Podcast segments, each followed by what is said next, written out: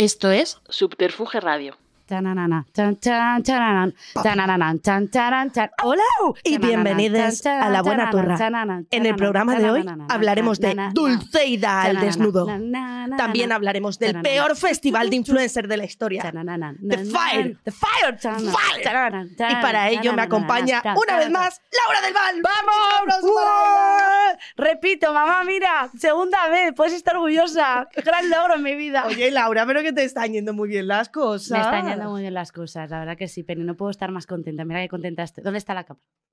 Ah, Ahí está la cámara. Oye, por cierto, Paul, no escucho nada de los cascos, así que me los quitaré porque... Yo, Eh, yo tampoco digo nada. No, ¿verdad? No. Llevamos un rato como no, no se oye nada los cascos. Bueno, eh, esto es parte del podcast, que no parte- se oigan es nada los, cas- los cascos, pero mientras puedes seguir Claro, contando. En Por plan, ejemplo, esto en el documental de Dulceida no ocurre. O sea, No. eh, se oye perfecta. No llevan cascos en ningún momento, no. ¿vale? ¿Pierden los cascos? Bueno, puede ser, eh, todos así. Pero el documental de Dulceida a mí me marca un antes y un después, Penny. ¿A que sí? Es que yo ya...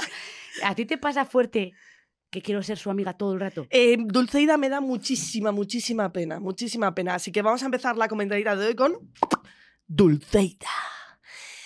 Para los que no lo sepan, se ha estrenado el documental de Dulceida el viernes pasado. Es un documental épico porque es como el primer documental de una de las influencers más conocidas de España, porque hay de influencers, pero de influencers que no le importan a nadie, de esos hay. Ah, bastantes. Sí, había, había, sí. sí, Hay, eso sí, sí. hay bastantes. Mm, y ya hubo revuelo, porque todo lo que sea alrededor de Dulceida hay revuelo. Siempre. Sí, sí, sí. sí. ¿Sabes cómo me enteré yo del documental? ¿Cómo? Por eh, la cabalgata del orgullo. Podemos volver al orgullo en julio. Eh, haz tu reivindicación. a la reivindicación, de repente yo estoy con mi carroza autogestionada con mis lesbianas, recordad, 100 lesbianas visibles, que normalmente suelen ser 98 lesbianas y dos heteros, y cuando termina el orgullo son 100, ¿vale? Siempre pasa esto. Y entonces estaba ahí la carroza de Dulceida, y estaba una carroza increíble, impresionante, con su eh, imagen, y puso Dulceida, próximamente, otoño 2022. Y así me enteré yo, digo, ¡Pum! Y dije, pero eh, Dulceida, ¿por qué no estoy yo en esta carroza y en tu documental para apoyar al colectivo? Es que habría sido un win-win Pero porque Dulceida no es lesbiana, es bisexual. como tú. Claro, entonces eh, somos unas ególatras eh, y os, traicionamos a las lesbianas todo el rato. Esto ya lo hablamos en Bolleras contra bisexuales. Esto es verdad, no vamos a volver a abrir ese melón. Claro, entonces, bueno, bueno, pero no se lo tenemos en cuenta. Jamás, ¿no? jamás. Jamás, jamás. A Dulceida no, a ti sí. A mí sí, a mí sí. Bueno, yo tampoco traiciono tanto a las lesbianas porque para eso tendría que relacionarme con alguien. Eso es. Y contigo no, y con nadie tampoco, también te lo digo, ¿eh? Me, Solo con gatos. me relaciono con Hacienda todo el rato. Ahora me estoy relacionando con las GAE Joder, tía, la verdad, de tu círculo vital. y me relaciono con evitar las ganas de suicidarme 24-7. Madre mía. Y tienes los ojos perfectos, no veo ningún tic, así que vas muy bien.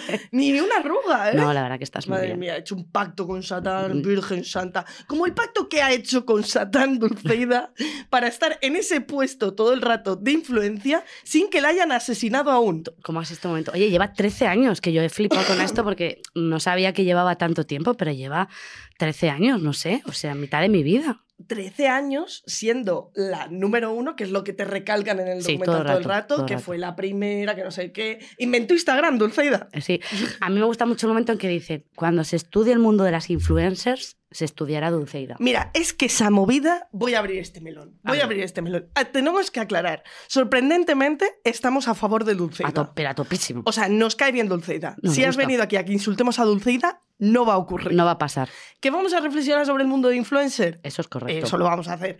Entonces, ¿qué te iba a decir? Se me ha olvidado. Ah, lo El de melón. los libros de Pum. historia, el melón. Yo no voy a contar con quién fue, ni cuándo fue, pero fue. ¿Vale? Ocurrió. Ocurrió. En un espacio-tiempo, una vez. Yo estaba relax, take it easy, Vale, en un espacio en el que había gente de la influencia. vale. Una persona de la influencia me preguntó, "¿No, ¿vas a tener alguna campaña? Tal? Me había salido una campañita de algo chiquita. Vale, La pequeñita. cuento, sí, Vale. se la cuento.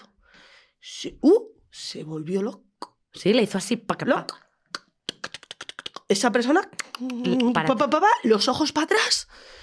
Pero es que están cogiendo a gente que no la conoce nadie en mi cara, loca. en mi cara. Es como cuando... Irrelevante en mi cara. Es como cuando vas, a- te cuelas en una fiesta VIP o una discoteca increíble y de repente tú quién eres. Eso me pasó otra vez que ahora te lo cuento. En mi cara me llama irrelevante. Ostras, qué, qué fuerte. Tía, no se puede decir el nombre de esa persona. No, no se puede, no se puede. Vale. No se puede porque entiendo que estaba pasando un mal momento Sí. y no se Con tener en Hacienda, a lo mejor, o las GAE, no sé.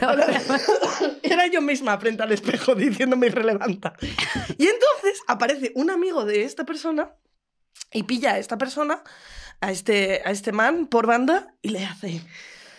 Tú tranquilo, tú tranquilo, porque cuando se escriban los libros de historia No, de los viene. influencers, Se viene. saldrá tu nombre y yo... ¿Y tú ahí qué haces? Yo, yo agarrada, yo agarrada a la vida. En plan, si salgo de esta etapa de mi vida viva, Ya ve a Penny en su cabeza haciéndose como Napoleón en su momento y ella así.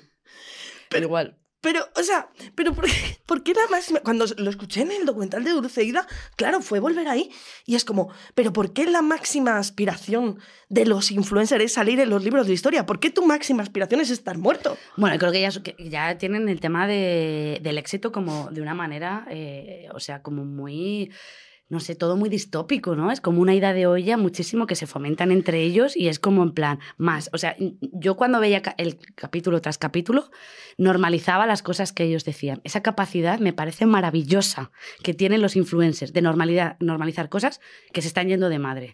Claro, yo, es que, tía, totalmente, totalmente. Y cosas que es como, esta cosa no es tan importante, pero para ellos es que realmente es un mundo porque de verdad les va a marcar su estatus social Claro. y sus oportunidades de, laborales. Es que yo me acuerdo una frase perfecta que dice, eh, la amiga, bueno, eh, Dulceida tiene en el documental muchas amigas, pido peroña por no saberme todos los nombres. de- Espera, vamos a hablar de las amigas de Dulceida. De un los- segundo.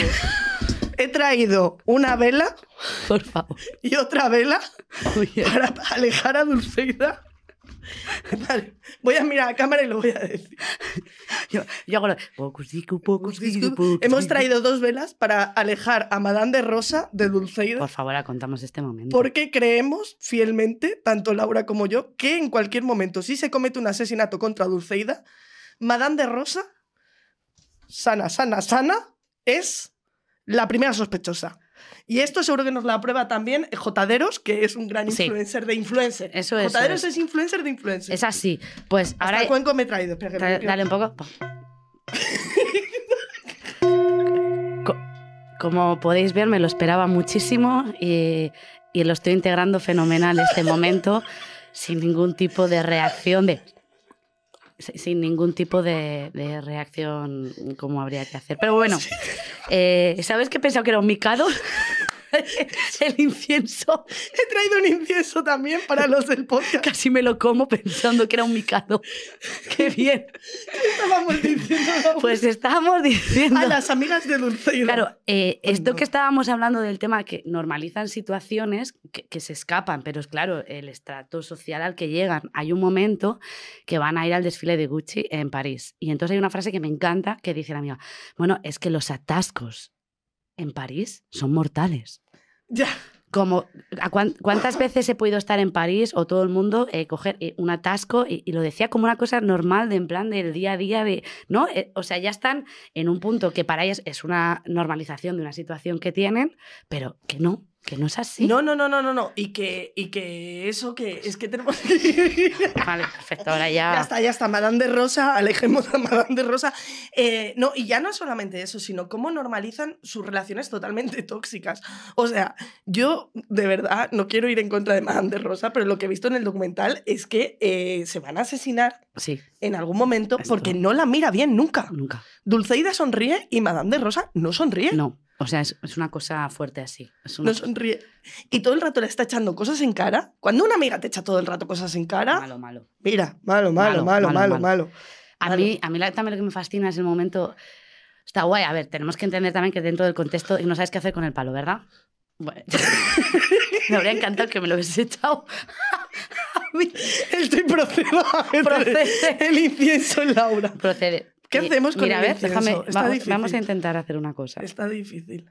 Vale, vale, perfecto. Vale, hemos apagado el incienso, es que si no me iba a Bueno, muy bien. Muy bien, venga, sigamos. Vale, el tema es que eh, hay un momento que me gusta también mucho de, la- de los amigos y la amistad, que creo que es muy importante, y es verdad, una de las partes que tiene el documental que sí que me gusta Dulceida es en plan, oye, tú, tú lo sabrás mejor que nadie, lo sabemos, que para conseguir tus sueños hay que trabajar muy, muy, muy, muy duro, y Dulceida es una tía que trabaja muy, muy, muy, muy, muy duro. Esto es una realidad y chapó por ella y me parece una, una trabajadora súper crack. Y me encanta también cuando dice, y rodéate de gente que crea en ti y que te haga crecer. Sí. Bien, esta frase que me, me parece muy guay y que creo que es muy importante, reflexionemos. Yo tengo una amiga como Dulceida que dice, chicos, necesito viajar porque no estoy bien. Os llevo en mi avión, Gratis. gratis, a un hotel en Fuerteventura. Increíble con unas vistas. Pues claro que tal, no sé yo te apoyo en tus sueños, te, te ayudo a creer en ti, a crecer lo que necesites. O sea, claro, o sea que es un poco rodéate. Y luego es verdad que es una comunidad suyo de influencers amigos que yo no sé cuál es la realidad. Increíble, no sé cómo la diferencian entre amistad real, real, no tóxica, amistad, muy interés, tóxica. Yo, viendo el documental de Dulceida, he encendido estas velas no solamente por Madame de Rosa, sino por absolutamente todo su entorno. Ostras. Me encantaría hacer el crudo de Dulceida. Bueno, Dulceida aparece desfallecida. No vamos a decir eso porque no le deseamos eso. No, no, no, no. Estamos creando una realidad utópica. Exactamente. ¿Quién? El- la primera sospechosa es Madame de Rosa. Pero el, el segundo sospechoso es el otro de, triples. ¿Cómo, ¿Cómo, se, llama llamaba este? chaval? este?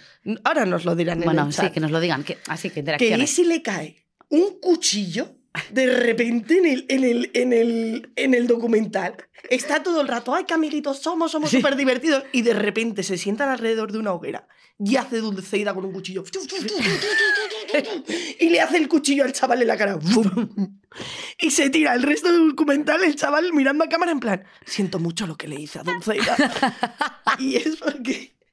Es que es fuerte ese momento. Ese ¿eh? momento es muy fuerte. A mí otra de las cosas que más me gusta del documental, y creo que es importante ponerlo, es la madre de Dulceida. Increíble, increíble persona. Increíble, Increíble persona. Esta señora yo la admiro muchísimo porque sabe dominar las redes, eh, un teléfono, eh, todo un entorno increíblemente, porque eh, Dulceida y su madre abrieron, me encanta el, el por qué, el motivo. Me- dice Dulceida en el documental, "Jo, mis amigos me pedían mogollón de consejos sobre tips, sobre tal, cómo ser influencer, cómo poder crecer, cómo contratar marcas, y dijo, oye, pues esto... Si mis amigos lo quieren, me monto una agencia y se lo llevo. Y la madre, y la. Inteligen- y la madre le haciendo los ojos, chum, chum, chum. Y dijo Dulce, mamá, me lo llevas tú y tal. Y entonces hay un momento del documental que me encanta que van a la oficina que tienen en Badalona. Ay, sí. Y entonces, en esa oficina hay pues trabajadoras de una edad muy joven, aparentemente, porque nosotras somos muy jóvenes. Lo, ya me llama vieja varias ya. veces en TikTok. lo, ¿eh? lo- aparentamos, ¿vale? Pero no tenemos una edad. Pero bueno, el tema es que aparecen una mesa así, están las trabajadoras y está, entra ya. Y aquí están, eh, o sea, no podíamos triunfar sin tener el mejor equipo a nuestro lado. Y ya tanto las trabajadoras, en plan, hola. Como en plan, no sé si puedo decir algo o no, si lo voy a decir bien o mal.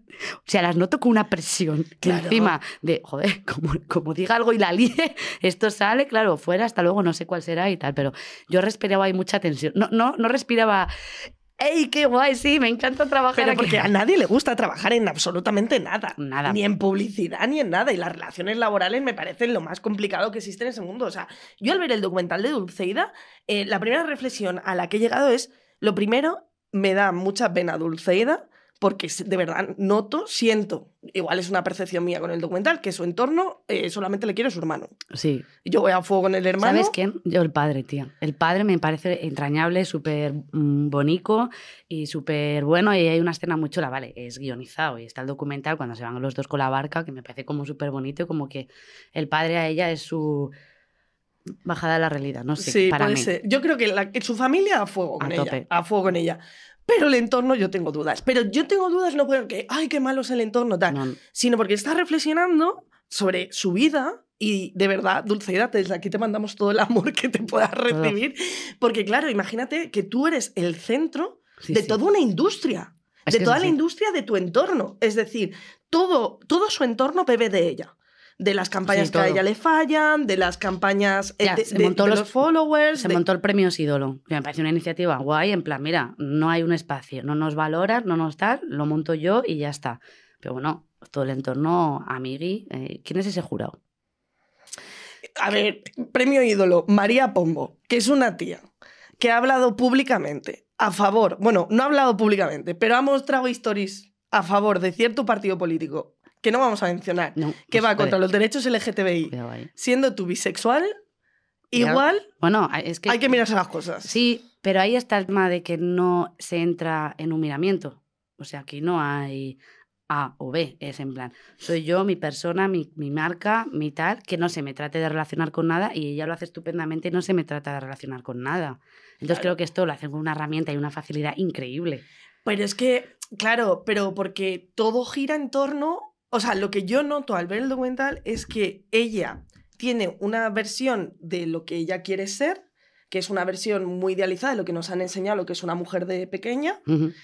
Ella lo va a alcanzar, ella todo el rato la ropa, pa, y ese es el mundo que ella quiere. Sí.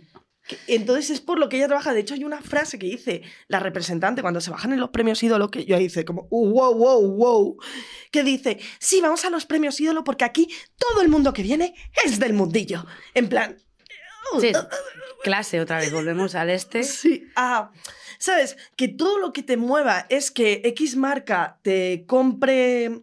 O sea, yo entiendo que tenemos que vivir de eso. Los Sí, sí. influencers, yo como persona que se puede considerar más o menos influencer por comedia y tal, muchas veces mucha gente vive únicamente de eso. En mi caso no, porque yo soy Sí, de shows y tal. Pero, pero, joder, joder, me he perdido.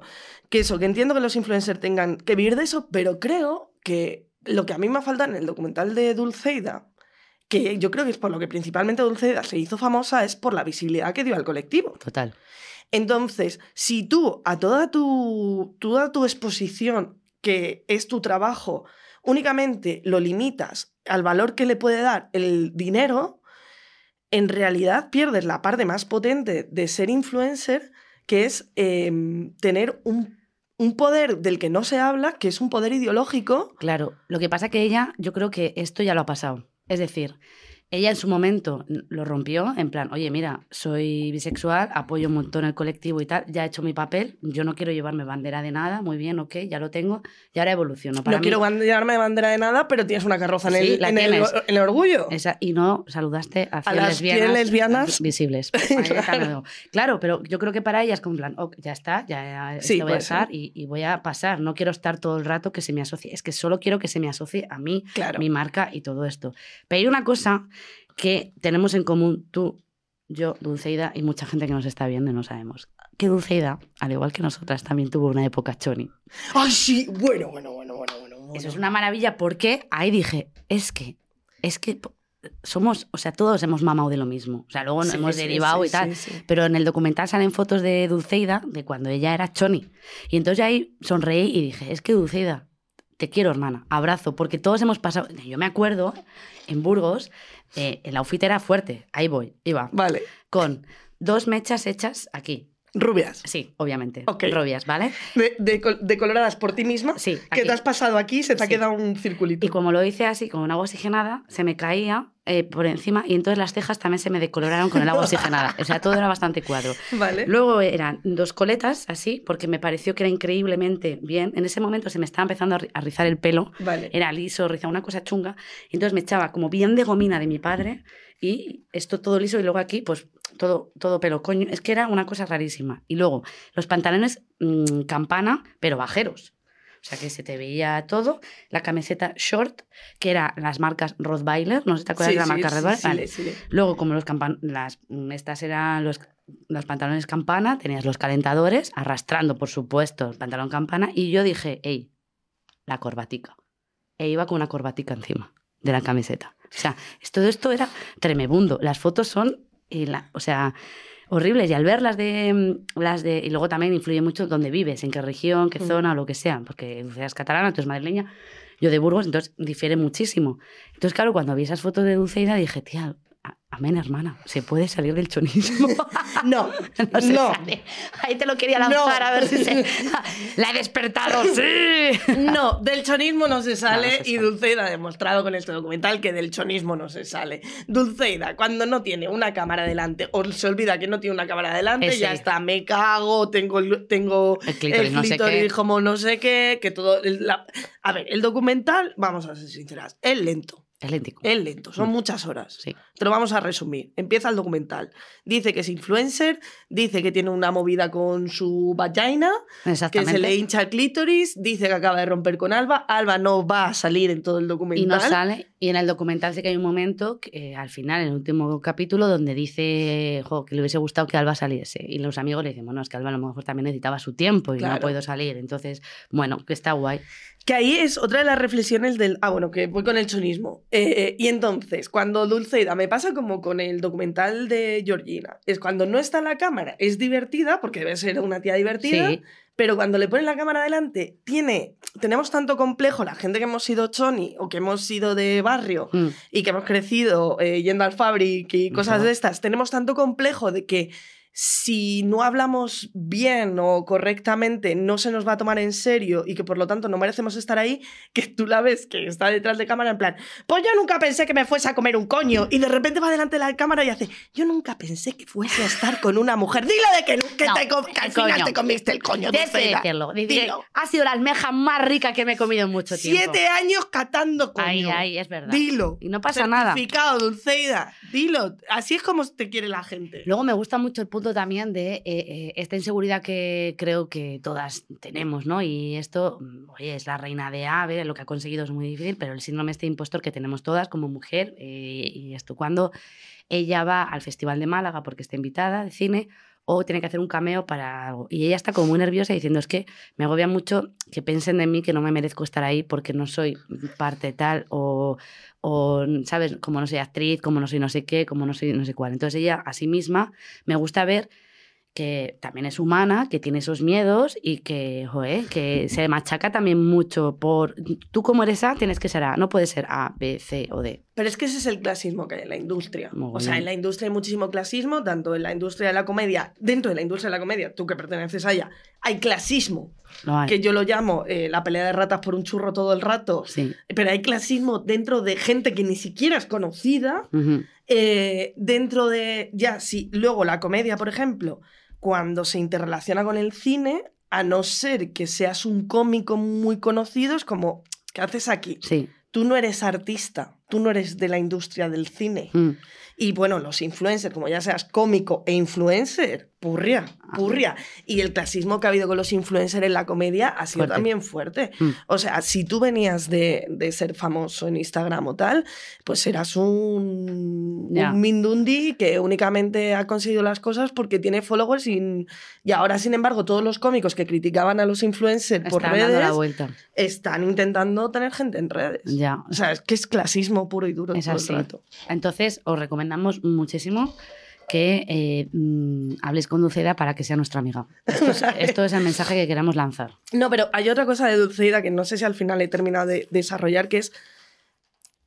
Yo cuando la veía decía, es que se me apaga el ordenador. Pero bueno. Cosas del directo. Pero yo cuando la veía decía, joder, qué complicado. O sea, una conclusión a la que he llegado es qué complicado es este mundillo y qué poco preparados estábamos para esto. Esto es, yo lo de la salud mental me gusta mucho porque dentro del documental también eh, sale la psicóloga. Bueno, de- soy esa psicóloga. soy yo. Me acordé mucho de ti O sea. Esa psicóloga. eh, Dulceida, dime tus problemas, hablaremos con tu abuela. ¿Sientes que tu abuela está presente? Soy yo, soy yo hoy a las nueve. Estamos. Es así. Pero me gustó mucho que, joder, bueno, es. eh, aparezca también esta parte de, de Dulceida.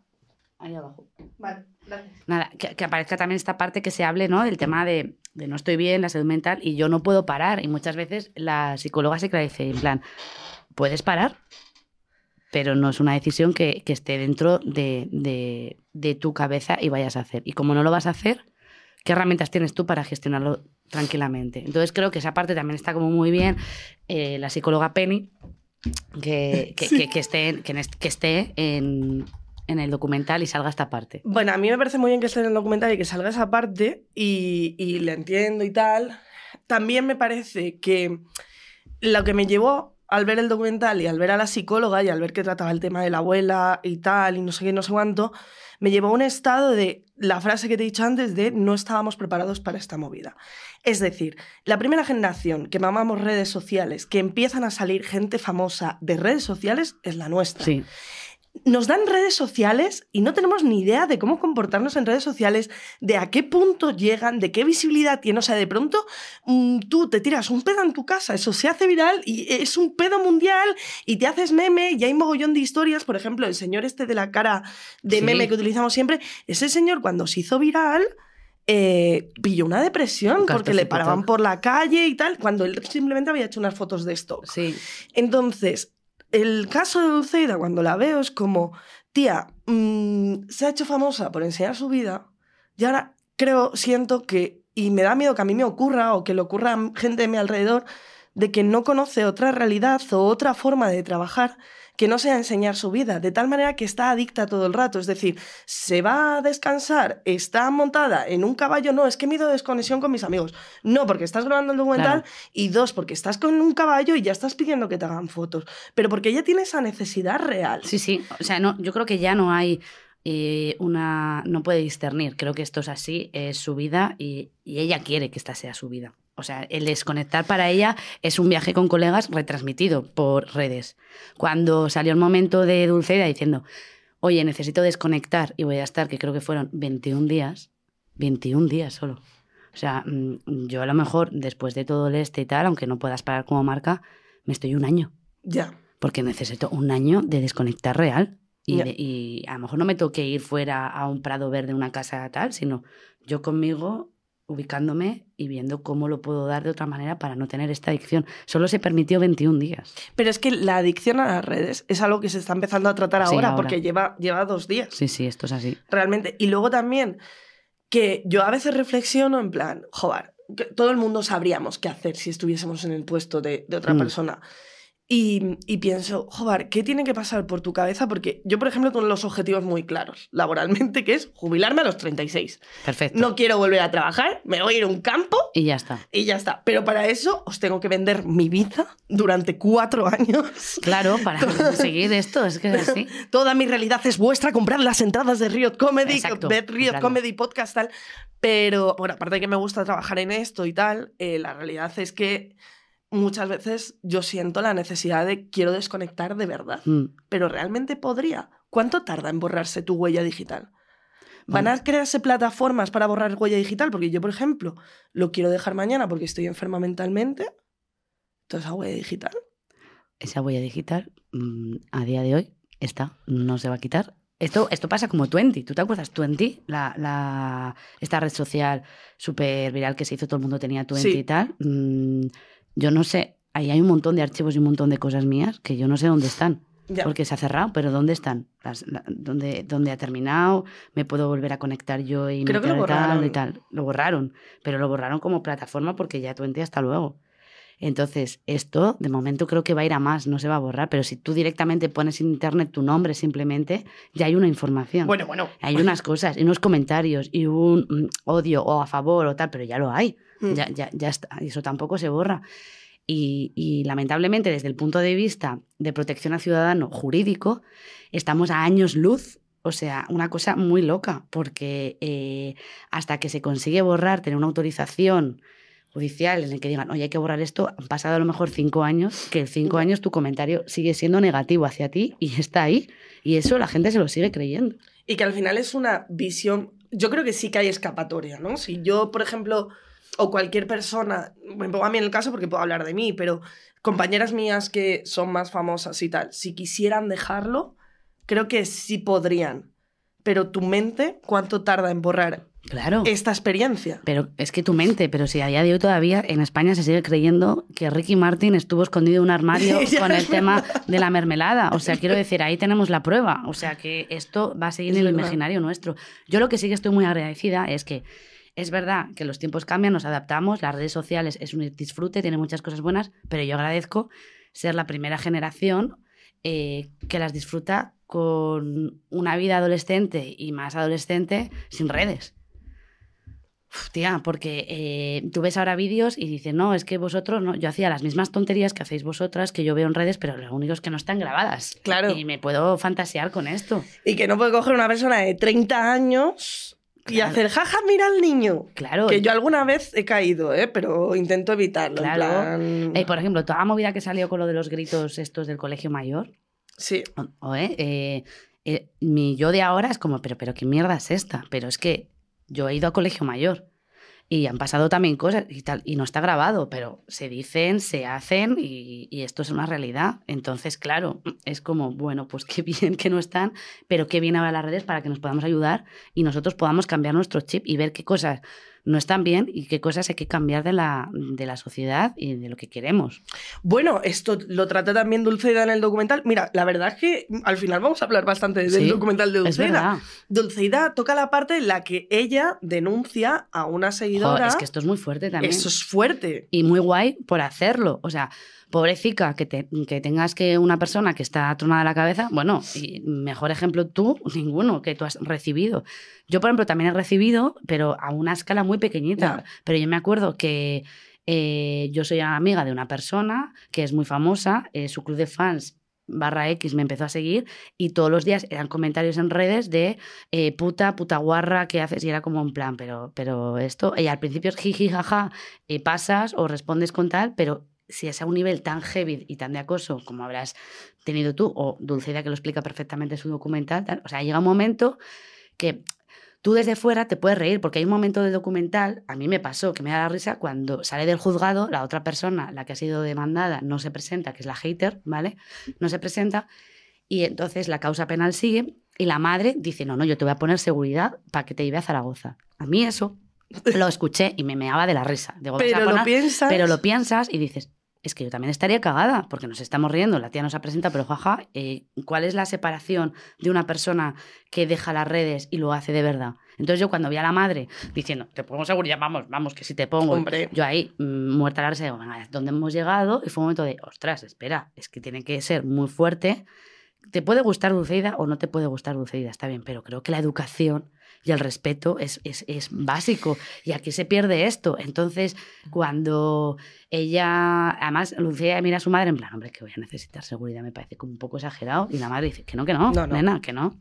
No, no, no, no. ¿Por aquí me dicen, Sara, yo te hago de guardaespaldas? No, no, es que no es ninguna broma porque sí que es cierto que a veces te llegan mensajes de gente que realmente, bueno, yo tengo un caso cercano de una compañera también de influencer que ha dejado durante muchísimo tiempo las redes sociales y también la chica esta que era pintora, porque un tío le dio por ella y, pu, pu, pu, y lo mandó a juzgados y se pasó por juicio y tal, y le pusieron como que no se podía acercar a ella, pero aún así mmm, no sabes cuándo puede pasar claro. algo y claro es una sobreexposición tan loca y no solamente una sobreexposición súper loca sino es una deshumanización de la persona sobreexpuesta porque cuando antes existían los famosos tú eras famosa porque habías hecho una película y entonces en esa película tú tenías un personaje.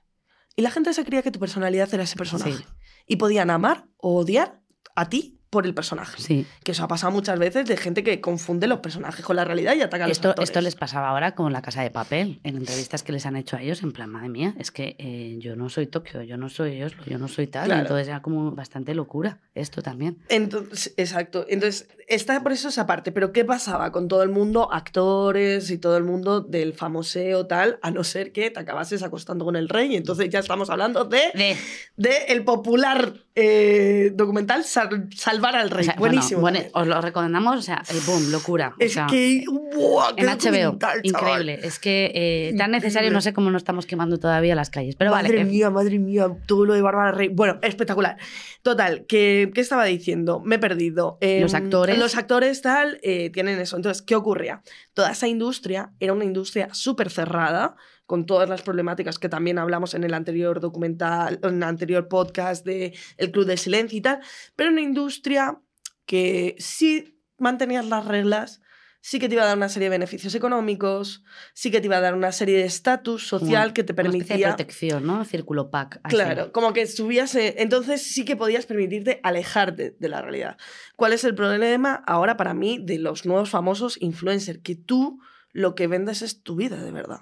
Entonces ahí está otro de los problemas que trata Dulceida en el documental. Es que el documental de Dulceida tenía tantas cosas para tratar en profundidad y han pasado tan por encima Sí, eso es que se echa mucho de menos porque es como, tío, trata de verdad cómo es haber sobreexpuesto tu relación y que ahora todos los días tengas que recibir un mensaje diciéndote vuelve con esa persona. Ya, pero escucha, el tema es que no dejemos de olvidar que la marca influencer es, no es profundidad, Es superficialidad. Ya. Entonces ya está, eh, ha hecho un documental increíble en base a lo que significa eh, ser influencer y la superficialidad de que no queremos pensar. Pensar asusta y sentarse a pensar, que es un ejercicio que deberíamos hacer todos, no lo hacemos todos, esto asusta y prefiero quedarme con el jiji jaja y Sí. tal y ya está, y mira qué guay, mira tal y no sé qué, y no entro más, lo abordo los temas porque los aborda de una manera, la salud mental lo aborda Sí. con la psicóloga de una manera muy tal y tal. Una ruptura sentimental muy por encima también lo aborda, pero eso te deja destrozado y roto y no se sabe ma- manejar muchas veces las estas. Tío, la relación con su familia también, que es como súper importante, ¿no? Y también saca a la familia de una manera como pequeña, pero, pero ahí está. Y luego es verdad el tema de, de la amistad, que es el motor, creo, de nuestra vida en general y de todo, que eso se vende, que es un poco en plan, bueno, pues no sé. Sí, se vende todo. Claro, se pasa todo por encima. En plan, mira qué guay es todo. Y quizá a lo mejor de- desde dentro sienten que es guay, pero la gente que lo hemos visto desde fuera. En el documental me hace mucha gracia porque es verdad que mm, lo mencionan bastantes veces, que dicen, Dulceida es una persona que sí que sabe diferenciar muy bien el tipo de personas, que es por interés te acercas porque quiere algo de ti o porque realmente quiero ser tu colega. Esto Mm. lo dejan como muy marcado. Y me hace mucha gracia que lo dejen tanto tiempo ma- tan marcado, que es como, tu amigo que lo estás diciendo todo el rato, lo estás diciendo para porque tú realmente no tienes su interés cuando se están dando trabajo todo el rato en base a Dulceida, te lo repites tú, es un poco como, como difícil aquí, ¿no? Pero bueno, Claro, es que yo lo pensaba. Yo lo pensaba, es que por mucho que quieran a Dulceida, por muy amiga que sea, tú cuando tienes un trabajo, un trabajo, cualquiera, el que sea, ¿no? Eh, vamos a poner, yo voy a poner siempre el ejemplo de estar en una agencia de publicidad, Mm. que es lo que yo he vivido. Tú tienes unas aspiraciones. Y siempre vas a buscar a alguien que te debería proporcionar esas aspiraciones, esa subida de sueldo, ese tal. Entonces tienes un denominador común que es el jefe. El jefe siempre es el malo. mm, Aparentemente, cuando vivimos nuestras experiencias, el jefe siempre es el malo. Igual nos ocurre con los jefes, yo creo que muchas veces deshumanizamos la figura que tenemos por, de- por encima, que seguramente, no niego que haya cabronazos sí, y cabronazas de- y también. y todo. cabronazas y de todo. Entonces, si esa estructura que tiene Dulceida la pasamos a una empresa, Dulceida es el jefe. Entonces, si este influencer de aquí quiere ganar 100.000 al año y está ganando 50, seguramente que todas sus frustraciones las pague con ella. Porque no me he mencionado suficiente, porque no me ha mandado tal campaña, porque... Y eso es una serie de redecillas. ¡Qué horror, qué horror! Dulceida, sal de ahí, ya está, tienes dinero suficiente. Invierte, inviértelo en Bitcoin, yo qué sé, tía, pero no... Ya, yo creo que lo tienes inviértelo en salas de cine. En salas de cine y ahí así apoyamos un poco más también la cultura. Pero aparte de eso, a mí me pasa, por ejemplo, que el documental de Dulceida me parece increíble porque, bueno, está la parte de influencer, pero me parece increíble eh, la capacidad empresaria que tiene eh, Dulceida.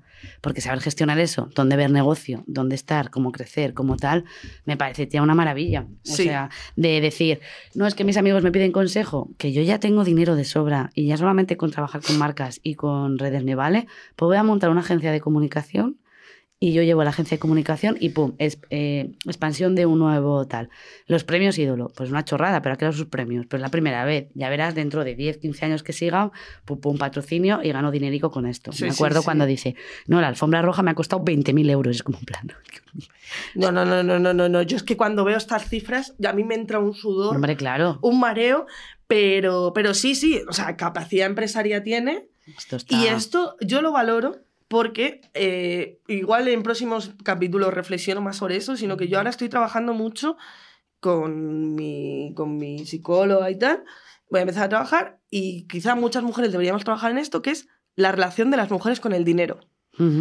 Eh, creo, hablando con muchas amigas, que, mm, que tanto si eres de izquierdas, o sea, como que si tienes valores, LGTBI, pa, pa, pa, pa, pa, pa, pa, como si encima eres mujer, tu relación con el dinero es de castigo, de esto no lo puedo tener, esto no... Si tengo esto, me siento mal por tenerlo.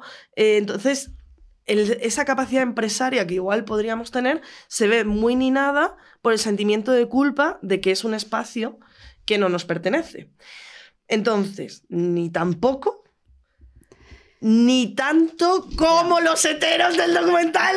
Bueno, es que ese documental es increíble, por favor, ¿cómo es? Oye, a ver, quiero que se valore, vamos a hacer un fuerte aplauso a cómo lo ha hilado, pero este momento a meterlo, por favor, el nuevo documental.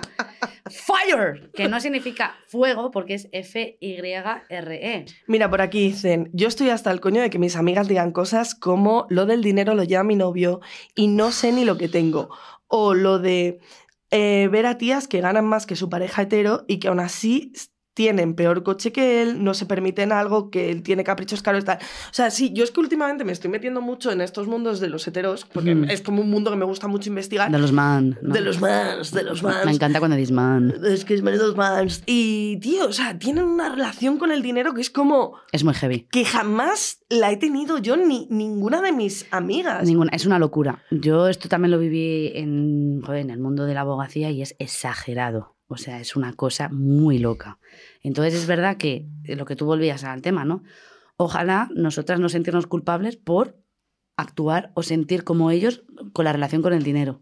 Sí. ¿Sabes? Porque nosotras a veces es como en plan, Uf, no, ¿sabes? A lo mejor yo me puedo comprar X coche que me apetezca, bueno, pero tampoco tanto. Uno, uno más bajito, un, no sé, tía. Y, y los tíos, eh, aunque no tengan el dinero, el coche mejor. No, no, el que tal, no sé qué. estatus, Que, que eso a mí también me satura, ¿no? Porque es como, para mí la vida tiene muchos más valores que tener un coche Sí. o tal.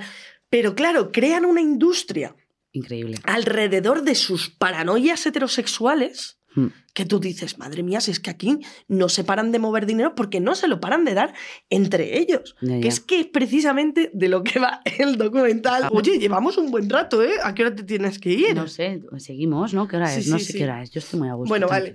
Eh, vale, vamos a hablar de este documental. Vamos a ponernos en situación. El documental trata de dos heteros, vamos a decirlo así. Dos son man. dos hombres, mans, cis, heterosexuales, que viven su fantasía de la masculinidad, que es la mayor trampa que le puso Dios a, a ese, a ese colectivo. Y sobre todo estamos hablando que el documental, todo esto que ocurre sucede en Estados Unidos. Y esto es muy importante marcarlo porque Estados Unidos tiene la cultura del apoyo del emprendedor a saco. O sea, por eso hay sí, tantos sí. emprendedores súper jóvenes con 22, 23 años ya, que es muy fácil ser emprendedor porque hay muchos inversores y tú puedes hablar con inversores que te den la pasta, luego devolverla a unas condiciones que aquí jamás tendríamos y sería, o sea, imposible casi de conseguir o muy costoso burocráticamente tal, pero está en Estados Unidos que todo es muy fácil en este sentido. En el de yo tengo una idea, apoyo tu idea, ha muerto y ya está. Y lo mejor es que si eres un tío, no olvidemos, blanco, Sí. de buena presencia, porque el tío, a ver, a, a mí no me gusta, ¿vale? Pero, pero es un... Es No, un es normal. es pero un, tío, sí. es un tío blanco, carismático, que ha venido eh, de crear algo que tampoco es una cosa muy loca, pero como que le ha dado un poco de currículum, que es lo de las tarjetas estas magnéticas, que es una, es una, Eso es una locura. es eso una locura y tal. Y entonces de repente dice, hey, pues me voy a comprar una isla en las Bahamas y voy a montar un festival. Y esto es así. Sí. Y es, y es muy loco. Esto solamente puede pasar en Estados Unidos. O sea, la idea es que surja todo. Y empieza así. Empieza, este tío se ha comprado una isla en las Bahamas, Increíble. una isla que es de Pablo Emilio Escobar, Exactamente. que le dice el dueño de la isla, no digas que es de Pablo Emilio Escobar, Pablo Emilio Escobar. Gaviria estuvo en esa isla. De hecho, un poco más y desentierra a Pablo Emilio Escobar. Y le pone- lo pone como un muñeco. en plan, Y aquí, Jo- aquí. José Luis con y su muñeco. Y Pablo Emilio Escobar Gaviria. Así. Haciendo así. Uy. Y se compra, se compra la isla. Por, o sea, estamos hablando que la isla se compra por 10 millones de dólares, ¿vale? Que, que Se supone. Se supone, pero aún así, aunque no sea cierto, son 10 millones de dólares. Cu- ¿Cuánto tiempo tardas en conseguir? ¿Cómo has conseguido esos 10 millones de dólares con tus inversores? Para, o sea, es que todo me parece como increíble. Claro, entonces, pero ¿y este tío de dónde saca la pasta? Se compra la isla y dice, Buah, voy a montar un festival, el festival de influencer más épico de la historia. sí, sí, sí. Y todas las fantasmadas que se le puedan pasar por la cabeza a un man, las hacen. Se hace. Hay un momento del documental que salen unas modelos influencers dando de comer a cerdos y cerdos, cerdos el animal, bañándose en el mar y las influencers. Esto se le ha ocurrido. Dime tú, esto, ¿qué publicitario tiene de unos cerdos nadando para vender un festival? Eso se le ha ocurrido al tío con unos chupitos. ¡Unos cerdos! Sí, pero es que aparte, quieren sacar los Sí, sí, cerdos. y- O sea, había como tres cerdos en la isla, secuestran a los tres cerdos para ponerlos al lado de las modelos y le dice el de Publi, mira, que es que no podemos sacar a los cerdos, pues no, se, no especifican, o porque serían agresivos, o por cuestiones de imagen. No sabemos. Eh, no sabemos. Y hace uno de los jefes, sí, con lo que estamos pagando, si yo quiero que salgan los cerdos, Sí, salen los cerdos. Y salen, y esto es así. Es que esta frase mucho peligro, porque los heteros, perdón si alguien se ofende, ah, los mans, vamos a decir, los mans, eh, esta frase es, es su signo de vida, porque si tú ves Mad Men, Bueno, bueno, sí, es que esta serie es maravillosa para Claro. verlo también. la frase más popular es cuando le van a proponer un proyecto al tío de la tabacalera y el tío de la tabacalera dice quiero que salga la luna. Entonces le traen tres propuestas de proyecto y no sale la luna. Y el tío de la tabacalera dice me da exactamente igual cómo sean vuestras propuestas eh, de publicidad. Si no hay luna, no hay contrato. Pues esto con los cerdos es igual. Esto es igual. Y luego la, la- la cosa más increíble también de este documental, que volvemos a decir lo mismo, esto ocurrió. O sea, esto es, Es que verdad. ocurrió. Esto ocurrió. O sea, esto ocurrió en 2016. El tío este que lo organiza, ¿vale? Este man, eh, se, se une con un rapero americano eh, de color, ¿vale? Eh, que, y, y lo marco, o sea, no por tema, pero porque es una unión perfecta. Claro. Quiero decir, el hombre emprendedor, guapo, carismático, rico, que no tiene ningún prejuicio, me uno con el rapero, que no tiene ni puñetera idea, pero que le gusta a todo el mundo, todo lo que viene siendo la fama, el dinero, este rollo que tienen, influencia y tal, se juntan para montar este festival. Claro, pero este festival lo montan porque tienen una aplicación creada que dice que va a ser el próximo Uber de los famosos. No Uber de que vayas a coger un coche, sino de que tú puedes contratar a cualquier famoso Mm, es. solamente metiéndote en la aplicación. Que de ahí la idea No está mal, o sea, no está mal. O sea, Pero la liada fue haciendo el festival. Entonces dicen, para darle bombo a esta aplicación, montamos el festival. Entonces se van a la isla. En la isla no hay nada. Nada, nada. Se llevan a las modelos. Se dan unos buenos camarógrafos que graban a las modelos. Sí, hacen muchísimo material de ese momento. Y ese material es que van a utilizar constantemente hasta un día antes de que llegue el festival. Que esto es maravilloso. Esto es increíble. O sea, to- todo ese material lo van a utilizar, no hay nada nuevo, no, no aparece ni, ni dónde se van a alojar, ni nada, o sea, pero todo el rato así. Y lo que más me flipa, y una parte del principio del documental que dice, durante todo este tiempo estuvimos grabando a las modelos bañarse y a ellos hablar entre ellos. Y ahí he hecho yo, e hizo mi feminacismo en plan. Sí, sí, sí. De este documental hay un momento muy bueno, a ver, para que también lo entendáis, es, hacen publicidad engañosa. Ellos lo llaman publicidad engañosa cuando es un fraude en toda regla. Entonces lo que hacen es contratan a estas eh, modelos que dicen que va a ser el festival increíble, las pagan mucha pasta, Mucha. mucha pasta, entonces las modelos están contratadas para ir a las Bahamas y hacer este spot publicitario y tal de este festival que va a ocurrir, que todavía no saben cómo se va a hacer el festival, no, no, no saben cómo se va a montar, porque nunca han organizado un festival de música, nunca, jamás. Y nunca, es lo mejor de todo. Y entonces, que es otra cosa que me fascina de la capacidad de muchos eh, tíos, que plan, yo no sé hacerlo, pero lo vamos Pero a hacer. a- lo vamos a hacer y Paco". voy a contratar a gente a que lo haga. Y ¿vale? parece mentira porque sigue saliendo el puro en la mano y la copa, porque este tío que tendrá veintipico años es el emprendedor, el que tiene la idea, sale con su puro y su copa en un momento.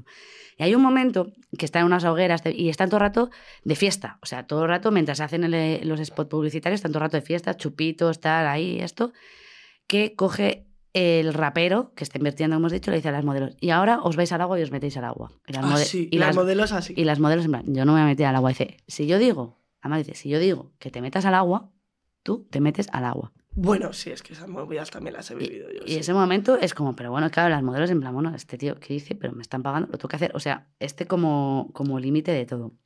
Entonces, se van a las Bahamas, lo hacen, ¿no? Y ya está, ya desde allí, desde las Bahamas, que, que no había ni wifi, o sea, se tenían que ir como a otra isla para hacerlo, pum, lo lanzan en redes y eso se hace súper viral en Estados Unidos y empieza la gente a comprar los packs de... eh, 250.000 euros por una cabaña eh, premium. Sí. Que no estaba ni diseñada, ¿eh? O sea, lo, lo hicieron como en internet, en plan el diseño gráfico, pero eso no estaba ni planeado. Era como 250.000 euros. Podías comprar. eh, era de 250.000 euros para arriba. Luego también podías tener casa privada. Podías tener un jet privado con un chef privado también. Bueno, bueno. Todo eso. Entonces se venden el 90% de las entradas pero en nada. En nada. O sea, era todo. Porque era un, era festival luxury, ¿no? O sea, en plan de super lujo. Además, eh, tenían sus jets privados. O sea, eh, que, porque para la isla había que ir. Entonces, claro, eh, me hace mucha gracia porque en el momento que tú dices que has dicho esto de... mm, eh, ay, se me ha olvidado, no sé ahora. Pero es, es el momento en el que lo de Pablo Escobar, ¿vale? Ah, sí, lo de Pablo Emilio Escobar como Gaviria. el dueño de la isla o el propietario, no se le dice, "Mm, te vendo la isla o puedes utilizarlo siempre y cuando no nombres a Pablo Escobar, les dice, ya no podéis utilizar la isla porque habéis dicho Pablo Escobar. Y se tienen que ir a buscar otra isla en las Bahamas.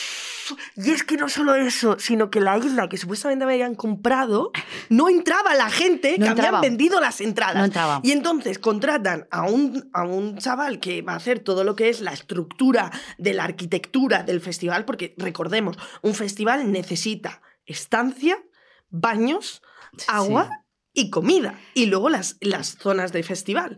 Eh, y contratan a este tío y le dice, y el tío dice, mira, loco, necesitamos comprar 5.000 baños. Y el otro, pues no sé. Y le dice el otro, mira, loco, necesitamos poner X tiendas de campaña, pero estas no pueden ser porque da mucho calor. Bueno, es que vamos a poner estas. Y ya coge, y este tío que les está avisando de esto es un caos, céntrate en tener baños antes que en tener modelos, porque si no, la Claro, gente claro. se te va a montar un Wonderwood que cuando lo Bueno. mencionan es como ¡ah! Sí, ese Para también. quien no lo sepa, es otro festival también que fue un auténtico caos. Sí. Eh, gente murió de hambre durante el festival. Bueno, Bueno, bueno, bueno, una locura. Entonces, la gente, eh, si no, va a estar incómoda y se te van a revelar porque estás vendiendo un este luxury. ¿Qué hacen con ese man? A tu A casa. la calle. Le despiden, pero, pero esto es con- continuado. Es decir, eh, hay más gente que les avisa de, eh, tío, loco, esto no se puede hacer, esto no se puede hacer. Y cada vez que alguien decía no se puede hacer, le despedían. O sea, esto era como la tónica en plan de no. O sea, esto se va a hacer por, por, por- porque se va a hacer, porque nosotros eh, somos hombres, que somos tal, y lo vamos a Y hacer. vamos a dar a los, vamos a dar a los millennials todo lo que quieren, que es una experiencia luxury. Claro. Que, que claro, yo lo pensaba, vamos a ver. Si tú tienes 250 mil dólares para pagarte una casa privada en un festival para ver a un grupo que muy probablemente lo puedas ver en nuestro festival por 70, Claro. si tú tienes todo ese dinero para comprar eso, ¿para qué coño vas a ir a un festival? ya, no, no lo entiendo. ya, es que- O sea, tú puedes comprar a ese grupo para que venga a tu casa Y ya está. y ya está. No tienes que comprarte una casa privada. O sea, me parece como el festival de los horteras. O sea, bien por la gente que le timaron por hortera. Sí. Eres una hortera. Esto, esto luego a mí me hace mucha gracia porque luego a medida que pasa, que, que tú vas viendo que es que, es- que esto es una locura que no va a salir y estás eh, viendo lo- el desastre que viene, a mí me, me encanta ver la ansiedad de los trabajadores que están ahí, que cada vez va a más, ya el ojo ya les hace así. Dicen en el documental que cuando pasó todo tuvieron post eh, eh, shock eh, postraumático de, de lo que les supuso. Eh, o sea, yo veía al becario este 23 años eh, a punto de, de morir diciendo es que no, no, no doy, eh, no, me, me mandan a hacer esto, pero no puedo. Entonces, cada vez es más. Yo mi momento favorito, Penny, mi momento favorito es cuando ya la gente llega al- a la isla, Sí, ya, ya se desarrolla el festival, cuando han dicho, cancelad, sí. cancelad, porque no está hecho, mm, o sea, faltan cabañas, faltan todos, y las cabañas de, de lujo eran, recordemos, tiendas de campaña que se utilizaron para un huracán que hubo en Estados Unidos. Eso es... Y entonces, Cuando se está mirando en plan, this is real. esto Sí. es verdad, cogieron, o sea, estas tiendas de campaña que se utilizaron de manera provisional para toda esta gente que se había quedado sin casa por el huracán que hubo en Estados Unidos, no sé qué huracán es ahora porque hay 200.000 siempre, y son los que pusieron ahí en las Bahamas. Literalmente, a los pijos Sí. que pagaron 250.000 euros, les pusieron en un festival tiendas de campañas de refugiados. Jódete, jódete. ¿Cómo es la vida? Jódete. Entonces creo que este festival ha hecho muy bien para que esa bajada de realidad de toda esta gente, porque es una locura. Entonces, a mí lo que más me gusta del festival es cuando llegan ya en avión y llegan los primeros y entonces dicen, vamos a llevarles al primer bar, primer restaurante y les emborrachamos ahí para que mientras nos da tiempo a, a nada, pero más o menos porque no da tiempo. Y entonces está la señora de las Bahamas, super maja, diciendo, empieza a decir, si es que yo de repente me hice media hora antes que va a venir no sé cuánta gente y yo no tengo comida para tanta gente, y yo, que la tía Ay, pobrecita, la súper quiero agobiada. Mary Sí. se llamaba. Sí, o sea, que como tal. Y a mí mi momento favorito es cuando la gente se empieza a pispar, pero la gente está medio borracha, cuando dicen, estas son las tiendas de campaña que hay. Y ya hace todo el mundo, corred. O sea, no, no, o sea, fue... no solo eso dicen, da la vuelta. Yo creo que además tenemos una foto de eso, Paul. No sé si la puedes poner. Creo que es eh, la del cartel. Bueno, pon primero para que se vea la foto del cartel. Que eh, imaginad, ¿eh? recordad, festival de lujo a partir de 250.000 euros la entrada. Y de repente tú te encuentras cuando llegas al festival con este cartel. Por favor, ¿está metida? Vale, ahora la vemos. Que son palos encima de, de tierra con toallas haciéndolas El fire. Por favor. Es, buenísimo. Que yo, tía, al principio cuando lo vi pensaba que era la, película de náufrago de Tom Hanks. Como una señal de...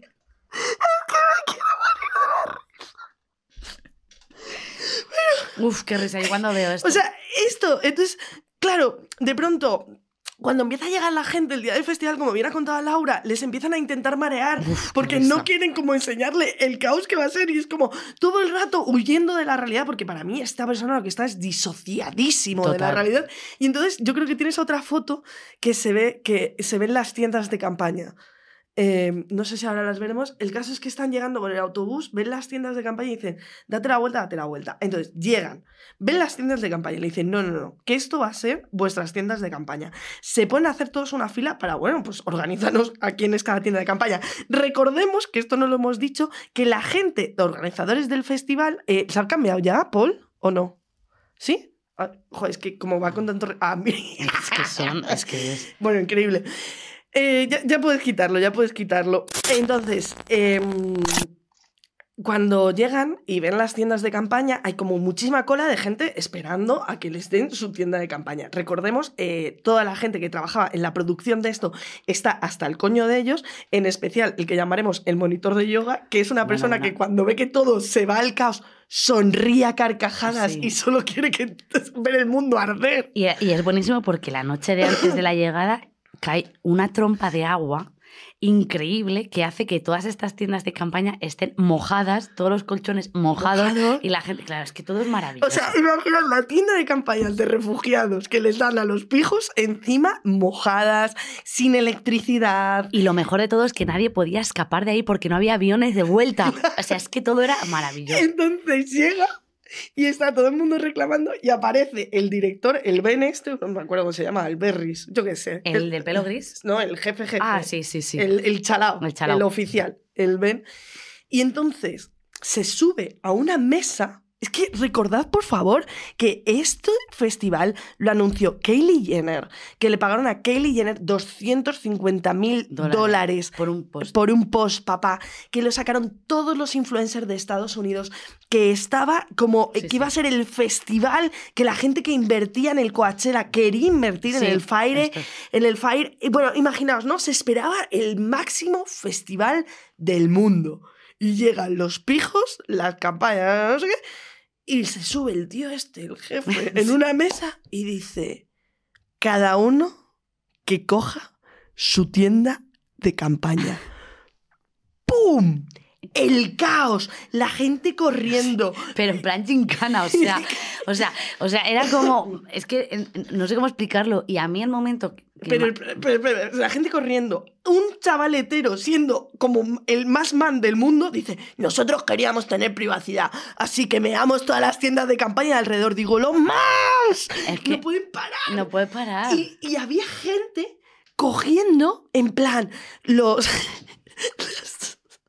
cogiendo víveres porque se había vuelto eso la guerra. Bueno, y, y- y- y vemos que también ahí, yo creo que ahí vino, ¿os acordáis de la pandemia todo el tema lo- de los rollos de papel higiénico? Pues alguien ahí dijo, Una mujer dijo, no tengo nada, no tengo comida, no tengo colchón, no tengo tienda, pero voy a tener todos los rollos de papel higiénico de este festival. Y se los llevo todos. Sí, tenía todos los pales de papel higiénico. Es que era increíble. Bueno, a todo esto, claro, la experiencia. Tú habías pagado este dineral y te incluía también una comida. de la comida, por favor. eh, que te iban a hacer supuestamente unos chefs. Su- tal, no sushi, sé iba a haber sushi. Iba a haber sushi y tal.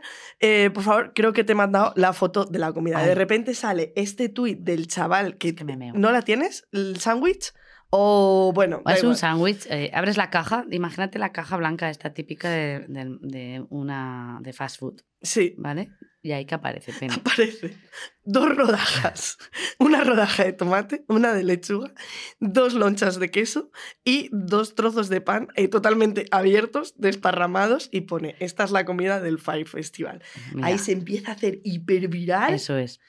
Y Bueno, es una locura. A mí la, la cosa más heavy es, bueno, eh, cómo los man también se salvan entre ellos. Quiero Sí, decir, sí, porque hay un momento muy heavy que me parece como una locura, que soy yo, ahí estoy, y tú lo haces y te digo, que te den por culo, hasta luego, Mari Carmen, me voy, si no me quieres escuchar es tu problema, pero yo no me voy a quedar ahí, porque uno, no voy a recuperar dinero, no me vas a pagar, y, y tres, es, o sea, es que yo no quiero que me relacionen contigo en esta movida. El tío este que te digo yo, el del pelo blanco, no me acuerdo cómo se llama, eh, el que monta el festival... Dime que vas a contar lo del agua. Sí. Bueno, bueno, bueno, es Bueno, que eso... bueno, lo que se viene. Es que ese momento, claro, ahí yo me quedé como... eh, Vale, vamos a centrarnos. ¿Cómo? Está el Ben, que es el jefe. sí, Está su socio, que es el rapero. Vale, pues al Ben siempre le había patrocinado un productor hiperconocido Sí, que sí, sí. tenía 50 años, de 30 años Bueno, de bueno, bueno. carrera, eh, había montado festivales y él confiaba en Ben. exactamente, porque era un tío carismático, lo que dice siempre es que era carismático, emprendedor. Ya está, esas eran las dos cualidades. Y era un tío blanco, ¿vale? O sea que esto es importante. Entonces llega este tío, este tío después del festival perdió, o sea, creo que murió al año siguiente. Le quedaban 30 años de vida, pues después de este festival se, se- se redujo a un año del estrés. Este tío se va a hacer como eh, un vuelo y cuando vuelve a- al, al festival, a una de las islas de Bahamas, me encanta decir Bahamas porque, Bahamas. porque dicen así, eh, en la aduana le dicen, oye, mira, el agua que tenéis eh, tenéis que pagar como el impuesto que se paga. 150 mil dólares. Vale, tenían que pagar y entonces, eh, sí o sí, si no, el agua no va a ir al festival. El agua nos lo quedamos nosotros aquí en lo que viene siendo en aduanas. Coge este señor y llama a Ben y dice, oye, Ben, tío, tal. Y Ben le dice, tienes que hacer, te voy a pedir una cosa. Sí, Así. Tienes que, y dice el otro, bueno, me da un poco de vergüenza contarlo, pero creo que es necesario contarlo. Dice, eh, tienes que hacer una cosa por nosotros y tienes que salvar este festival. Tienes que hacer una cosa por el equipo. Por el equipo. Porque el equipo es familia. Es familia, exactamente. ¿Y tú, cómo comes pollas? Como eres, le dice, como eres el alma gay Eso, el alma gay. de la familia. Eso es. Vas a ir, le vas a comer la polla al jefe de aduanas y lo vas a hacer por la familia. Esto no es lo más grave. No es lo más grave. Lo más grave es que este tío coge y dice, me fui al hotel, me duché, me limpié mis huevos y mi polla bien, Me y la boca, la boca. y la boca, y me fui directamente a aduanas para entrar en el despacho del tío de aduanas y comer la polla. Es decir, que yo lo iba a hacer. Y el tío de aduanas le dijo, No, no, no, no. Llega a aduanas. Yo es que me imagino la situación así. Entra, abre la puertecita y está el de aduanas con un puro así. Y hace, vaya, vaya, solo quería ponerte a prueba. No hace falta que me la chupes. Pero quiero ser el primero en cobrar y el otro, vale, vale, vale, vale. Pero el otro, fíjate qué locura, cómo se va estar. Pero ¿en qué momento tú de tu vida eh, eh, te dice, no, le tienes que como una polla a este tío? Y dices, vale, Vale. venga. Pero bueno, es como funciona un poco el mundo man, ¿no? O, o esto. Entonces, eso No, es. pero no es como funciona el mundo mal, es que esta persona había puesto tan, había puesto todo el mundo tantísimo dinero en ese proyecto Ya, tía, pero. que era como lo pierdo todo. Ya, todo, pero, es que yo eh, es tu movida, que vaya contigo, Ya. abandono el barco, me piro y hasta luego. O sea, esto ya era como exagerado. El tío luego además dice, joder, me, me, me siento súper arrepentido, lo que sea y tal. Bueno, bueno, es que ese momento yo dije, yo, ese- no, no me acordaba y lo he visto hoy otra vez y he dicho, No, no, no, es que ese momento es, ese momento es espectacular. Y ya por fin consigue el agua, que eso está muy guay, y entonces ya luego lo de que llega todo el mundo al festival. ¿Y qué ocurre? Pues que la gente se empieza a, a meter con el festival públicamente tal, y ya, por lo que sea, todo esto nuestra persona favorita, que es el profesor de yoga, que no es un profesor de yoga, es un chaval joven que está haciendo la producción del festival y está todos los días de su vida Diciendo diciéndoles, esto no se puede hacer. Esto no se puede Cancelar. hacer. Aparte, él, él se acercaba y decía, mira, es que tenéis que cancelar o tenéis que, por ejemplo, que no vengan los influencers. ¿Cómo que no vengan los influencers? Sí, porque es que no tenemos estancia para 250 Y además no pagan. personas. Y además no pagaban, que era gratis. Claro, claro. ellos. Claro, claro, sí. O sea, este tío se vuelve loco, desesperado. O sea, Y todos los días de su vida les dice esto hay que cancelarlo, esto hay que cancelarlo. Y el Billy le dice, aquí hemos venido, que esta es muy frase de man también, Eh. aquí hemos venido a aportar soluciones, no problemas. Y es como, ya, pero es que la solución es cancelar. y no lo estás viendo. Y no lo estás viendo.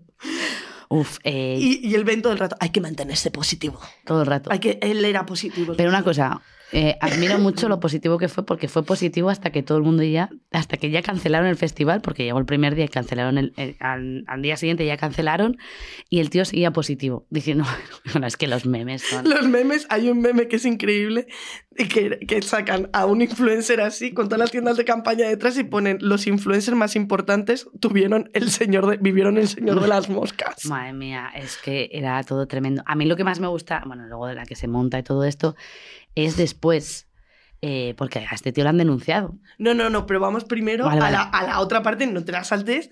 Cuando, bueno, hay que tener en cuenta eso, que los más afectados dos fueron la gente local, la más afectada sí. fue María, La, la- que es la, que chica del hablamos. restaurante, La eh, la gente allí no cobraba. Ah, bueno, a mí me encanta el momento de en plan que empezaron a secuestrar. Claro, es que plaza perdón, perdón, perdón, perdón, perdón, perdón. Entonces, Vale, vale, dale, dale, dale. Cogen. Vale, llegan al festival, todos los influencers flipando. Le- Les meten en aviones horribles, la gente como, pero este avión, pero claro, ponía el logo del festival. o sea, es que era todo, todo hecho mal, todo hecho mal, todo hecho mal. Entonces los influencers que habían pagado esa millonada, pues viviendo todo esto, peleándose entre ellos, secuestrándose el agua, secuestrándose Bueno, bueno, los, bueno, los sí, rollos sí. de papel higiénico, tal. Y entonces ya, al día siguiente, dicen, el festival se cancela. En ese momento empieza a surgir el caos, Claro. porque todo el mundo empieza a pedir su pasta, pero ¿quién pide su pasta? Que es lo más importante, la gente de la isla. Claro. La gente de la isla se va a pedir la pasta a los organizadores, se rebelan los influencers intentando huir, ¿y qué hace la gente de la isla con los influencers? ¡Taca, ¡Para mi casa! Les secuestran. secuestran, piden dinero para, para soltarles, así, o sea, es que, es que todo, yo cuando oigo lo del secuestro y lo del tal, digo, es que no puedo. Y toda la peli influencers, y además todos se podían secuestrar perfectamente porque todos estaban esperando en el aeropuerto, porque todos estaban ahí esperando un avión para poder Y sacarles. todos era gente millonaria Claro. porque habían pagado miles y miles de dólares por la entrada a un festival. Buah, buah, es que Pero ese momento- pocos secuestraron, Poco. más hubiese secuestrado yo. Pocos. Y entonces, claro, todo eso se vuelve un caos y el, el hombre que consiguió el agua por la mamada de Schrödinger, que él Sí. dice que no hizo, pero yo tengo mis dudas. Yo también, pero bueno, no la hizo, venga. eh, se esconde como una rata detrás de un urinario y viene un coche antiguo y se mete en el... En el se mete... Se mete... Joder, ¿cómo se llama esto? En, en- en la tienda de atrás, ¿no? En la... Joder. Joder, en, en el maletero. Sí. Se sale de la ciudad en el maletero así metidito para que no le secuestren a él también. Bueno, Ah. bueno, todo esto tened en cuenta que es que, claro, cuando tú ya ves todo el caos es como, hostia, qué caos. Claro, pero es que el caos viene de gente que se ha hecho vídeos en yates con modelos Hmm. fingiendo que esa es su realidad cuando la realidad está siendo que han creado un festival que está siendo eh, eh, El caos, o el sea, caos muerte, o sea, el apocalipsis, o sea, es increíble. Era el apocalipsis. Es así, es una cosa como madre mía. Entonces, yo no sé si tú te acuerdas, eh, el Arenal Sound hubo un año que en el camping lo llamaron el Mierda Sound porque se soltó una tubería y era toda la tubería de mierda y empezó a salir toda la mierda. Sí. Y eso ya fue como Ya, yo es que a mí, como, uf. como persona que produce a pequeñísima escala, estos, estas cosas me encanta verlas porque es como, uf, menos mal que no estoy organizando yo. Porque yo, cuando, cuando en una sala me paso 10 personas de aforo, que no ha pasado, pero si me paso 10 personas, No ha pasado. Eh, entro en caos. Ya. Entro en caos. Empezar. Y luego me hizo mucha gracia porque en el documental sale, normalmente para organizar un festival de música se necesita mínimo 12 meses. Mínimo, mínimo, mínimo. Mínimo. Mínimo. Mínimo. Y y esta gente lo quería organizar en de 6 a 8 semanas. Estamos hablando de mm, casi dos meses, un mes y medio, dos meses algo que se tiene que hacer en 12 meses organizado bien, lo quieren hacer en un mes y medio, dos meses. Pero es que es que... No, no, no, no, no, no, no, es que es una locura, una locura. Estamos por la parte ya que todo el mundo huye, bueno, que ya han secuestrado influencers. Todo, eh, eh, luego eh, me acuerdo de la gente local que no cobró, eso es, que son las consecuencias que hay también. Uno de ellos, que es el de la isla, dice, claro, yo respondí ante ellos, ante claro. los locales y tal, y yo hice todo lo posible y al final, ¿qué hice? Pues me acabé saltando en un bote para que me sacaran de la isla y me llevaran a otra y Claro. nunca más volver. Porque, Porque, le iban a matar. le iban a porque- matar. Porque toda la gente de esa isla, que recordemos que tuvieron como que irse a esa isla porque de la otra les echaron, tal, no sé qué, toda la, toda, toda la peña que trabajaba en esa isla había trabajado para el festival. 24-7 Siete. montando las casas, estas que supone que iba a haber, la infraestructura, o sea, todo como muy caótico. Sí, sí, sí, sí, sí. Y, ah, bueno, lo que iba a contar de festivales que se me ha olvidado, que iba a contar yo ya de, de uno mío. Em, yo viví, no el Fire, pero casi. ¿Así? Yo, como influencer, fui engañado una vez, No. ¿A dónde? pero no iba yo de influencer, iba un amigo, yo no era influencer. Vale. ¿Vale? Entonces me invitaron a un festival, que no voy a decir el nombre, Vale. Pero que podría decirlo perfectamente. Yo creo que deberías decirlo. Pero no voy a decir, a ver, que lo diga la gente. lo voy a decir el nombre para mantener el Vale, misterio. El misterio. Entonces nos llegó un email y nos ponía, eh, eh, bueno, le, le llegó a él porque era el que invitaban. Hola, te queremos invitar al festival, eh, vienes como influencer, eh, es todo gratis. Vas a tener entrada gratis, barra libre y por supuesto vais a tener unas tiendas de campaña privadas, Otra vez huracán. vuestra propia nevera y vuestra propia zona para pinchar. Y también tenéis baños privados. Va Cuando- a ser increíble. Cuando has dicho pinchar, digo, joder, ¿cómo ibais ya? Cómo íbamos a la droga, sí, no. bien. Entonces, y baños privados. Tía, ¿a ti te dicen eso? Bueno, claro, de bueno, cabeza. que ¿Qué, si vas. qué- qué festival era? Ah, ¡Ay, no, no ha caído, no ha caído!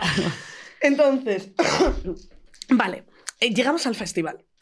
Igual, igual que en The Fire, el día antes había llovido. Vale, Entonces estaba todo lleno de barro. vale. Todo lleno de barro, todo lleno de barro, todo lleno de barro. Se supone que las tiendas de campaña teníamos césped artificial debajo, Vale. ¿vale? Pues no, había un trozo de césped artificial en la nada Ajá. de la zona supuestamente de influencer y luego las tiendas de campaña estaban puestas todas juntas al lado de una carretera Sí. que esa carretera pasaban todos los días por ahí todos los coches necesarios para llevar todo lo necesario al festival.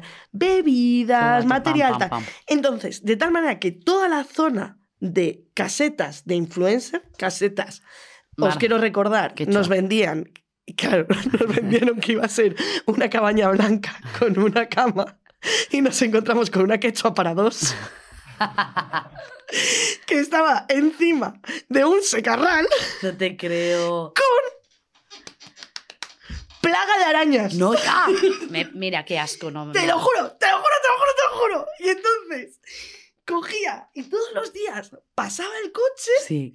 y levantaba el polvo y nos comíamos todo No, el polvo de todo. los coches. Estábamos todo el día llenos de barro Todos los ojos rojos todo el rato. con la plaga de arañas. Y encima las tiendas de campaña las pusieron al lado del escenario principal. Ostras. Entonces tú, desde las 7 de la mañana hasta las 6 de la mañana, con una hora exacta de descanso, te hacía la tienda de campaña. Pum, pum, pum, Ostras, pum, qué- pum, pum, pum. Y ahora entro en la parte de los baños. ¿Yo todo esto lo puedo consentir? Bueno, pensé que se me había metido una araña en la... Bueno, bueno, de locura, Aquí ¿eh? Tal. estaba todo el rato en urgencias mirando a ver si tenía una araña en el oído.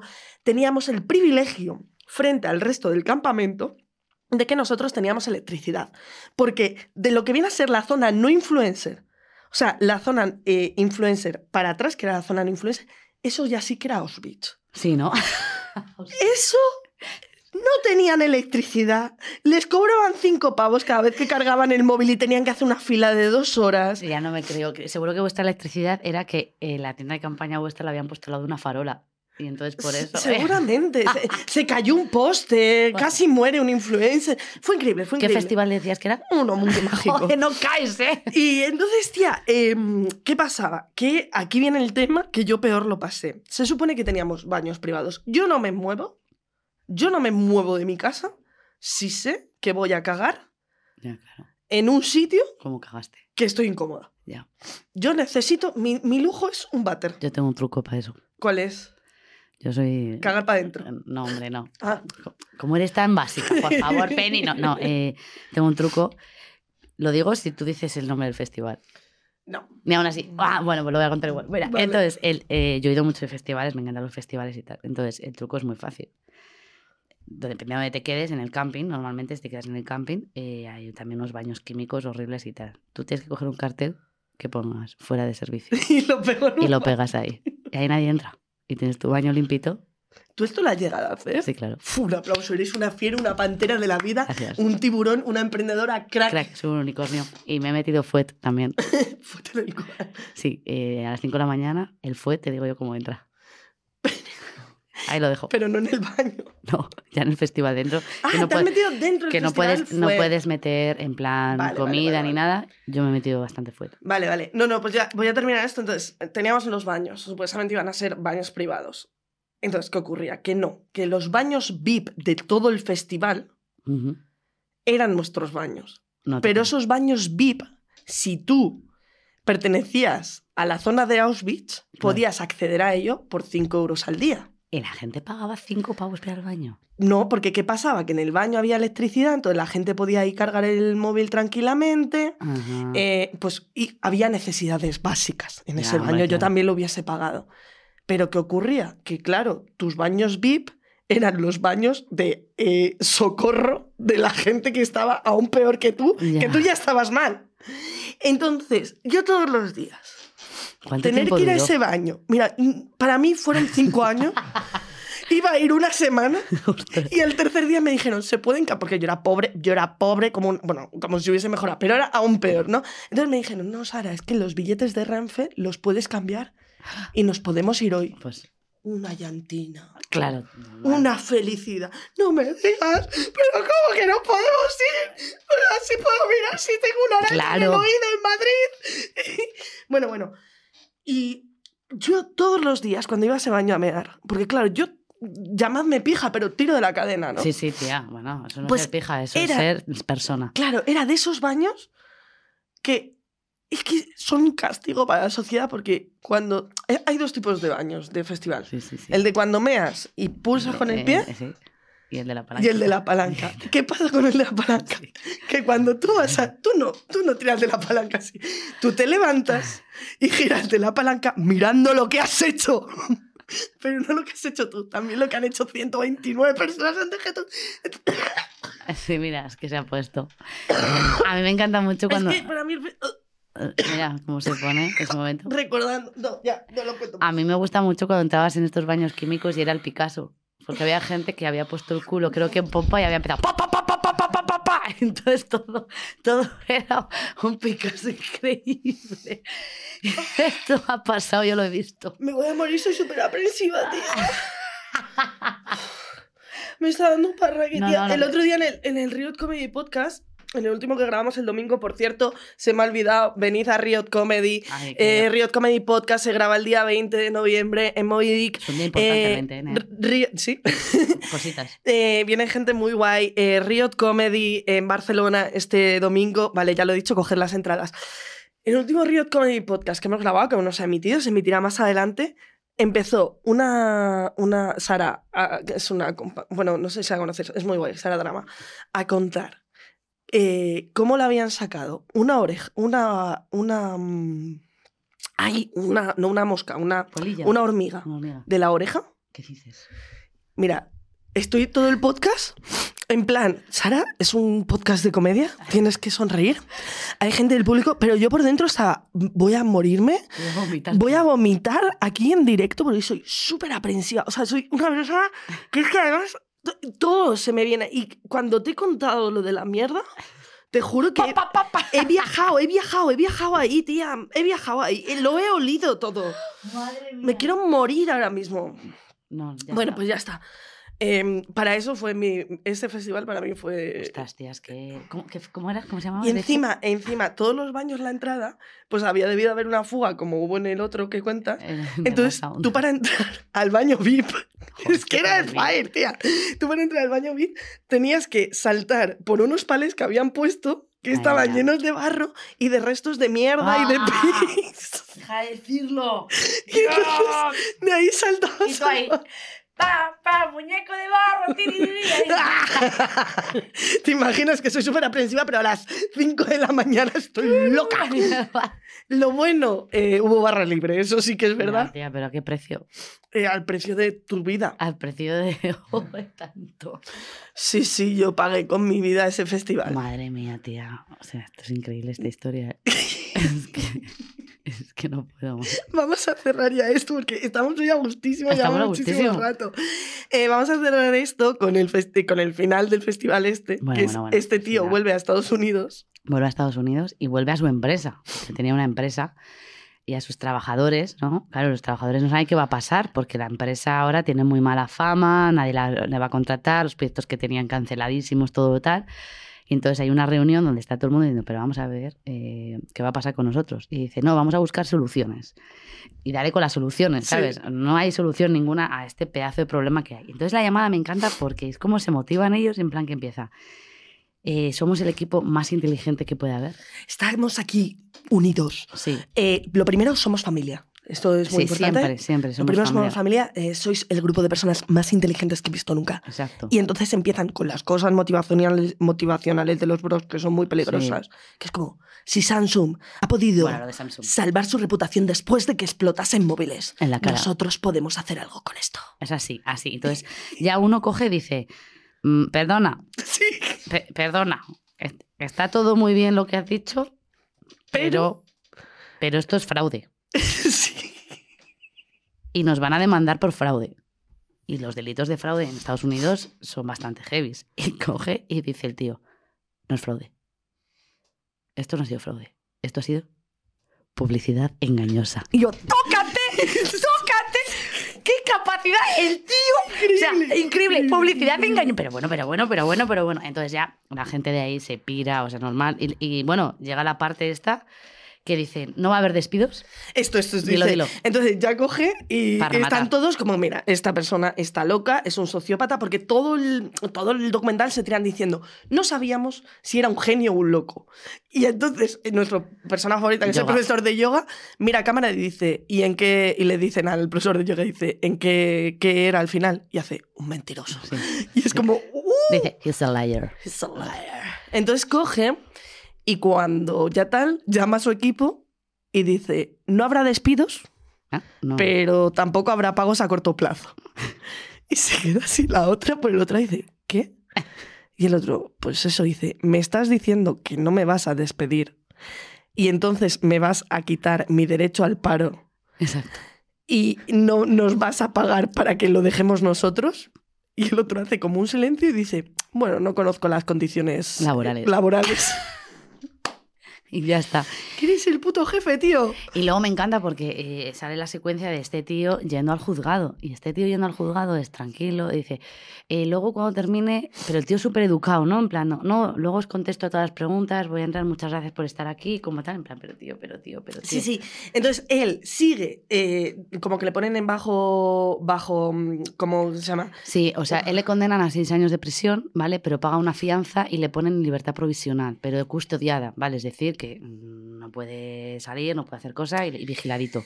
Y qué casualidad cuando está él en libertad condicional que sigue llevando un tren de vida de la hostia que nadie se explica. Claro. Y de repente él, como es un genius y no puede parar porque a él lo que le gusta es el fraude, Total. coge y dice, a ver, yo mi cara ya no la puedo poner. Así que se coge a un chaval de 21 años, Sí, esto es. le pone una gorra de las tarjetas estas Sí, sí, sí, que de la empresa anterior que tenía, que en realidad si no sabéis eran unas tarjetas que cuando las tirabas sonaban en metálico y eso a los mans les encantaban. Y de ahí se vinieron tan arriba que crearon un club social bueno, que en el club social tú pagabas y supuestamente ibas a tener descuentos y ventajas. Entre esos descuentos estaba, por ejemplo, conocer a Taylor Swift, pero cuando tú lo comprabas y lo ibas a tener, al día anterior lo cancelaban. Exactamente. Es como la tarjeta del día, vamos. ¿sabes? O sea, es un poco igual. Como que no sirve para nada. Entonces, eh, el tío sale y de repente coge a un chaval de 21 años y le dice, yo soy un tal, tú vas a ser la imagen de ahora, actualmente. Y empiezan a montar el mismo proyecto que el de las tarjetas, pero con todo el listado verdad. de mails del Fire. Y entonces ahí le pillan que está volviendo a hacer fraude y ya por fin ya le han metido en la cárcel seis años. No puede volver a ser agente ni director de empresa que Bueno, cotice en bolsa. Bueno, es que esto es una maravilla, pero este tío va a volver. Hombre, claro que va a volver. Esto lo sabemos, ¿sabes? Es que es Pero es que incluso el, el profesor de yoga, que realmente, repito, no era profesor de yoga, sino que era el chaval que organizaba la producción, lo era, único era el que chaval que, llevaba estaba, un moño. estaba diciendo todo el rato, por favor, no, o sea, no, cancelad, cancelad, cancelad, no, esto no va a funcionar, esto no, este era.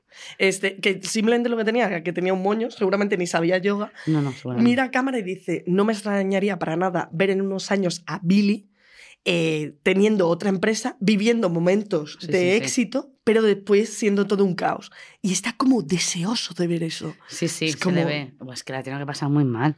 Menudo estrés. Yo me suicido ahí. Pero porque es lo que tienen los sociópatas, tía, que te conquistan Pero que, era- que estaba hasta el punto que un tío quería hacer una mamada de aduanas. O sea, que, o sea, es que ese momento es increíble. Es verdad, es verdad. Pero bueno, bueno, pues hasta aquí yo creo que, que el podcast de hoy. Ha estado como muy bien. O sea, Es que hemos hecho un resumen. dos horas. Dos horas ya, madre mía, pero tú, pero, pero bueno, o sea, a ver, bueno, las- Bueno, resumiré, resumiré. Eh, muchas gracias por estar aquí. Esto ha sido la buena turra de hoy. Eh, no olvidéis seguir a Laura del Val en redes, gran cómica y persona. No olvidéis coger las entradas de Riot Comedy y Riot Comedy Podcast. Nos vemos todos los martes en directo en Twitch y los jueves en todas las plataformas gracias a Subterfuge Radio. Un besito, mi un besito. gente. Y donde nunca nos veremos será en un festival. Has escuchado La Buena Turra, un podcast producido por Subterfuge Radio.